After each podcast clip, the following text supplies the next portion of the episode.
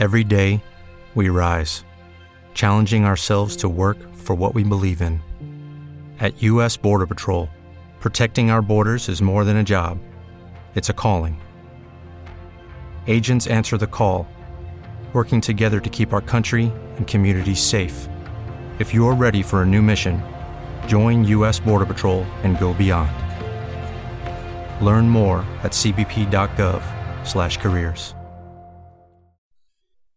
Este programa colabora y se difunde en el magazine Por Momentos. Recuerda que si eres usuario del feed de este magazine y quieres tener disponibles todos los episodios que se han publicado, no debes olvidar ajustar la configuración de tu reproductor para no limitar su número de descargas.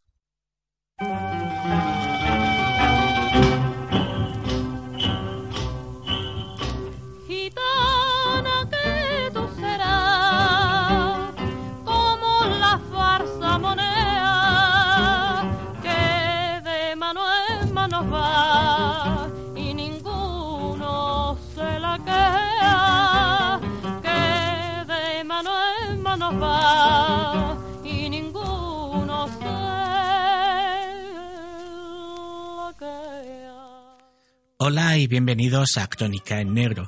Las informaciones que hay en este programa han sido recogidas de páginas web y noticias relacionadas que siguen disponibles en distintos periódicos y televisiones online donde trataron las noticias de los sucesos que voy a contaros.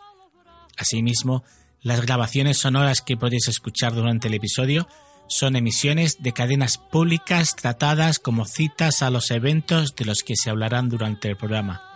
Este audio es la única entrevista que se le pudo realizar en televisión, siendo esta de la mano de Jesús Quintero.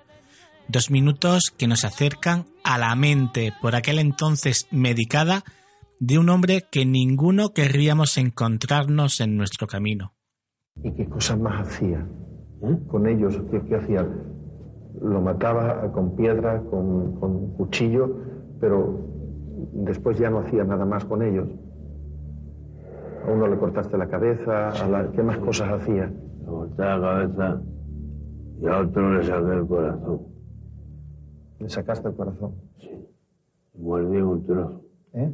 Mordí un trozo. Me recuerdo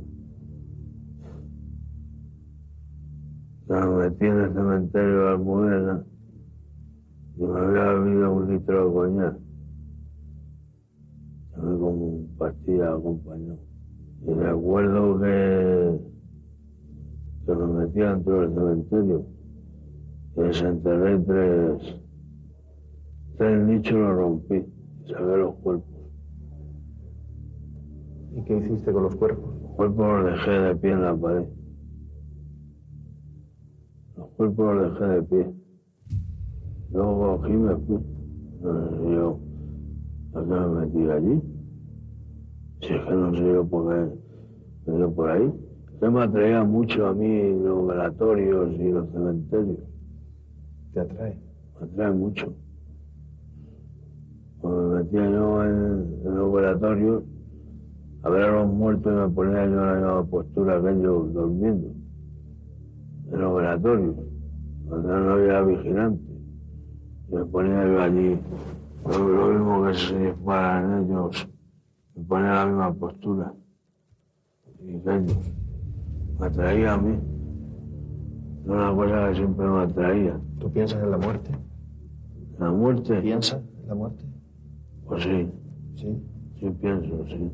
¿Y cómo, cómo la, te atrae la muerte? La muerte me atrae. ¿Te gustaría morirte? Pues sí, Sí. sí. ¿Por qué? Pues yo ya no me encuentro yo en condiciones ya de estar en esta vida.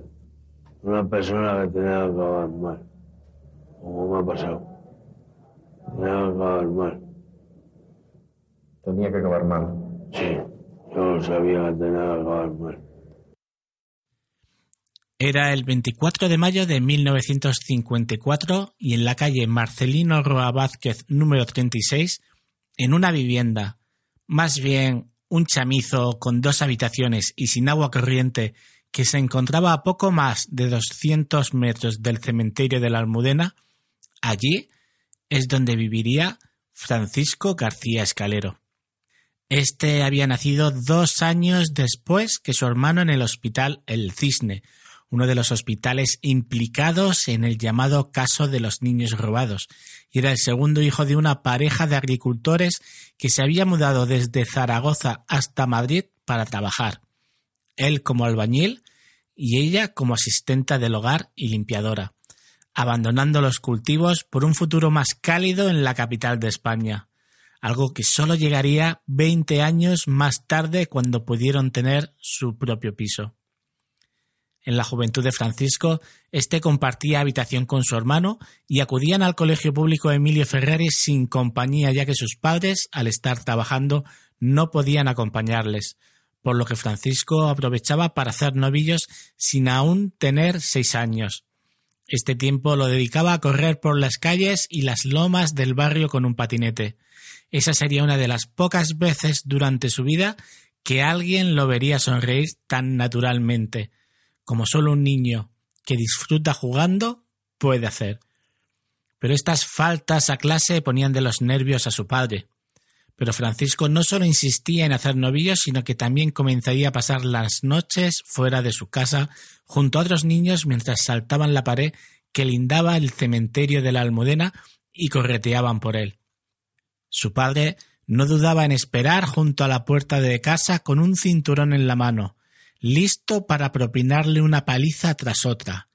Palizas brutales en las que el niño se defendía como podía a base de golpes e insultos. Pero su padre cada día estaba peor de salud. No solo no podía ya con su hijo, sino que la artrosis había ocasionado que abandonara su trabajo de albañil, por lo que se vio abocado a montar un puesto de tabaco y chucherías para poder seguir manteniendo a su familia. De esta época pocos recuerdos dulces le quedarían a Francisco. Uno de ellos era el ir los domingos por la tarde con su madre y su hermano al cine, con pantalón corto, bien peinado. Nada que ver con lo que era el resto de la semana. Esas tardes de domingo con su madre en el cine eran los únicos momentos en los que se quedaba quieto y tranquilo. Francisco ya desde pequeño se pudo apreciar que no era normal, y junto a la educación tan deficiente que tuvo, estaba claro que algo podía salir mal y que se estaba convirtiendo en un perfecto prototipo de delincuente. Intentó en muchas ocasiones quitarse la vida.